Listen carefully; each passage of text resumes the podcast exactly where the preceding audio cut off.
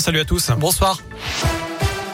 Et à la une de l'actus point presse de Jean Castex et Olivier Véran d'un instant à l'autre, le Premier ministre et le ministre de la Santé vont prendre la parole après un nouveau conseil de défense sanitaire. Il a eu lieu tout à l'heure.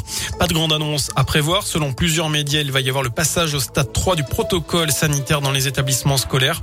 Euh, concrètement, le port du masque va devenir obligatoire en extérieur. Par ailleurs, les vacances scolaires ne vont pas être avancées d'une semaine. Notez que le protocole ne change pas pour les bars et les restaurants.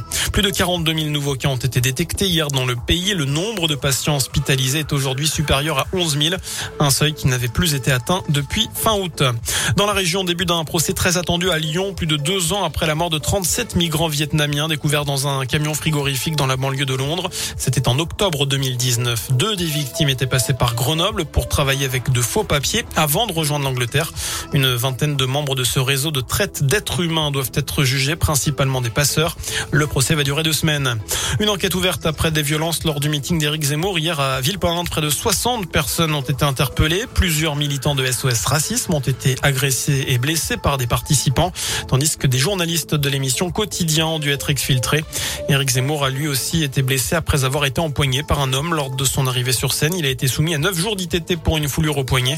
Le candidat d'extrême droite a porté plainte contre X. Retour également sur cette terrible découverte dans les Alpes-Maritimes. Une centaine de cadavres de chats ont été trouvés chez un habitant de Nice hier.